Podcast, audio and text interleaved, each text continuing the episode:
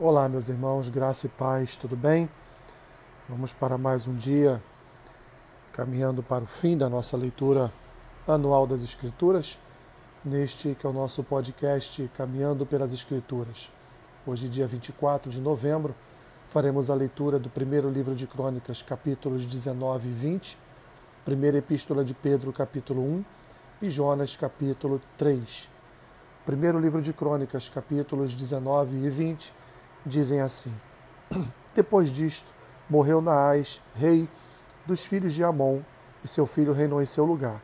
Então disse Davi: Usarei de bondade para com Anum, filho de Naás, porque seu pai usou de bondade para comigo.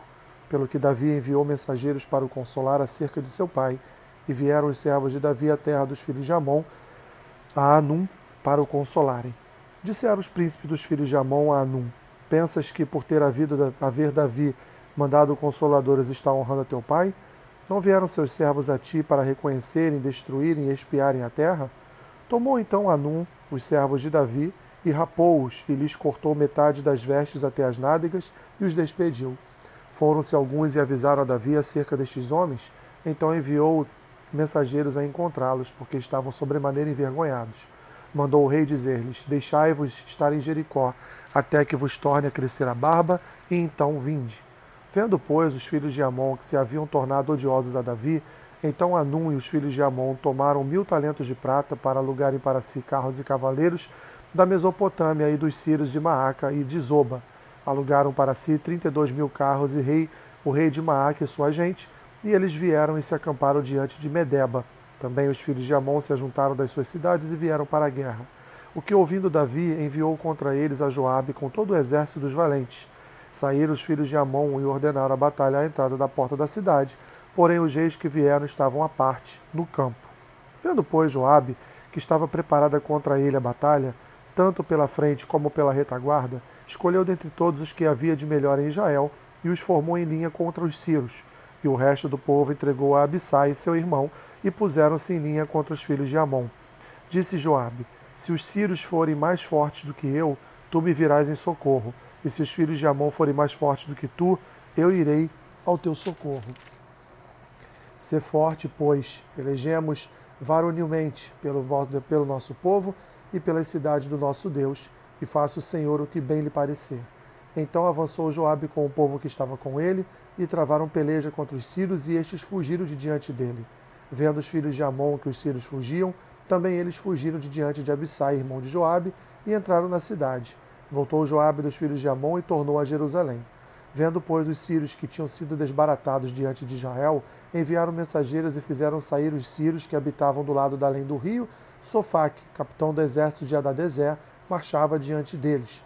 Informando Davi, ajuntou todo, informado Davi, ajuntou a todo o povo, a todo Israel, passou o Jordão, veio ter com eles e ordenou contra eles a batalha.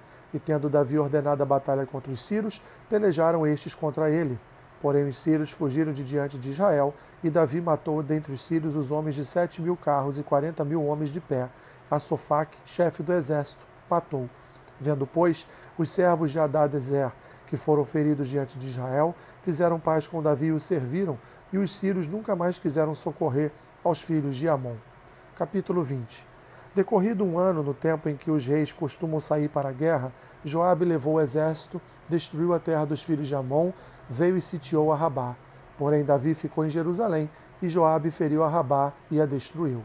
Tirou Davi a coroa da cabeça do seu rei e verificou que tinha o peso de um talento de ouro e que havia nela pedras preciosas, e foi posta na cabeça de Davi, e da cidade levou muito grande despojo.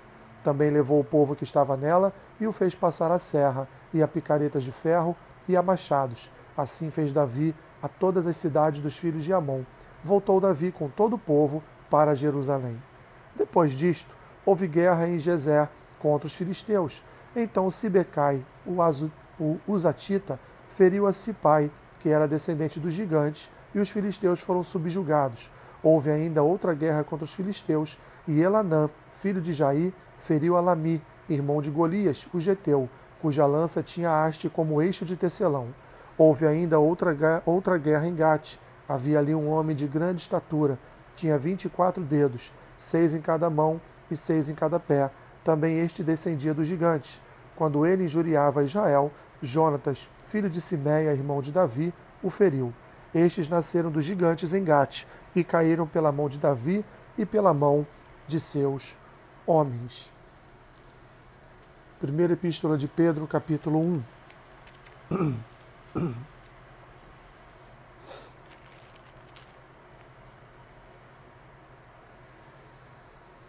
Pedro, apóstolo de Jesus Cristo, aos eleitos que são forasteiros da dispersão do Ponto, Galácia, Capadócia, Ásia e Bitínia, eleitos segundo a presciência de Deus Pai, em santificação do Espírito, para a obediência e aspersão do sangue de Jesus Cristo. Graça e paz vos sejam multiplicadas. Bendito Deus e Pai de nosso Senhor Jesus Cristo, que, segundo a sua muita misericórdia, nos regenerou para uma viva esperança, mediante a ressurreição de Jesus Cristo dentre os mortos, para uma herança incorruptível, sem mácula, imarcessível, reservada nos céus para vós outros, que sois guardados pelo poder de Deus, mediante a fé, para a salvação preparada para revelar-se no último tempo.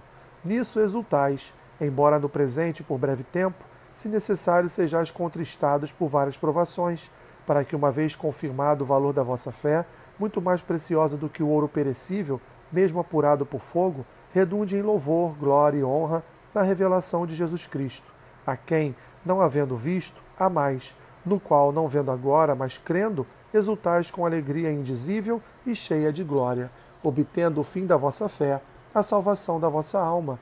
Foi a respeito desta salvação que os profetas indagaram e inquiriram, os quais profetizaram acerca da graça a vós outros destinada, investigando atentamente qual a ocasião ou quais as circunstâncias oportunas indicadas pelo Espírito de Cristo que neles estava, ao dar de antemão testemunho sobre os sofrimentos referentes a Cristo e sobre as glórias que os seguiriam. A eles foi revelado que não para si mesmos, mas para vós outros, ministravam as coisas que agora vos foram anunciadas por aqueles que, pelo Espírito Santo, enviado do céu, vos pregaram o Evangelho, coisas essas que anjos anelam perscrutar. Por isso, cingindo o vosso entendimento, sede sóbrios e esperar inteiramente na graça que vos está sendo trazida na revelação de Jesus Cristo como filhos da obediência. Não vos amoldeis as paixões que tinhas anteriormente na vossa ignorância. Pelo contrário, segundo é santo aquele que vos chamou, tornai-vos santos também vós mesmos em todo o vosso procedimento, porque está escrito: Sede santos, porque eu sou santo. Ora, se invocais como Pai aquele que, sem acepção de pessoas, julga segundo as obras de cada um, portai-vos com temor durante o tempo da vossa peregrinação, sabendo que não foi mediante coisas corruptíveis, como prata ou ouro que fostes resgatados do vosso fútil procedimento que vossos pais vos legaram, mas pelo precioso sangue, como de cordeiro sem defeito e sem mácula, o sangue de Cristo, conhecido, com efeito, antes da fundação do mundo, porém manifestado no fim dos tempos, por amor de vós, que por meio dele tendes em fé Deus, o qual ressuscitou dentre os mortos e lhe deu glória, de sorte que a vossa fé e a esperança estejam em Deus tendo purificado a vossa alma pela vossa obediência à verdade, tendo em vista o amor fraternal não fingido, amai-vos de coração uns aos outros ardentemente, pois fostes regenerados não de semente corruptível, mas de incorruptível, mediante a palavra de Deus, a qual vive e é permanente. Pois toda carne é como a erva, e toda a sua glória como a flor da erva. Seca-se a erva e cai a sua flor. A palavra do Senhor, porém, permanece eternamente. Ora, esta é a palavra que vos foi evangelizada. Jonas capítulo 3 Veio a palavra do Senhor segunda vez a Jonas, dizendo: Dispõe-te, vai à grande cidade de Nínive e proclama contra ela a mensagem que eu te digo. Levantou-se, pois, Jonas e foi a Nínive, segundo a palavra do Senhor. Ora, Nínive era cidade muito importante diante de Deus e de três dias para percorrê-la. Começou Jonas a percorrer a cidade caminho de um dia e pregava e dizia: Ainda quarenta dias e Nínive será subvertida. Os ninivitas creram em Deus e proclamaram um jejum e vestiram-se de panos de saco, desde o maior até o menor. Chegou esta notícia ao rei de Nínive, ele levantou-se do seu trono, tirou de si as vestes reais, cobriu-se de pano de saco e assentou-se sobre cinza e fez-se proclamar e divulgar em Nínive, por mandado do rei e seus grandes, nem homens, nem animais, nem bois, nem ovelhas provem coisa alguma, nem os levem ao pasto, nem bebam água, mas sejam cobertos de pano de saco, tanto os homens como os animais, e clamarão fortemente a Deus, e se converterão, cada um do seu mau caminho e da violência que há nas suas mãos. Quem sabe se voltará a Deus e se arrependerá e se apartará do furor da sua ira, de sorte que não pereçamos? Viu Deus o que fizeram, como se converteram do seu mau caminho, e Deus se arrependeu do mal que tinha dito lhes faria e não o fez. Que Deus te abençoe rica e abundantemente. Amém.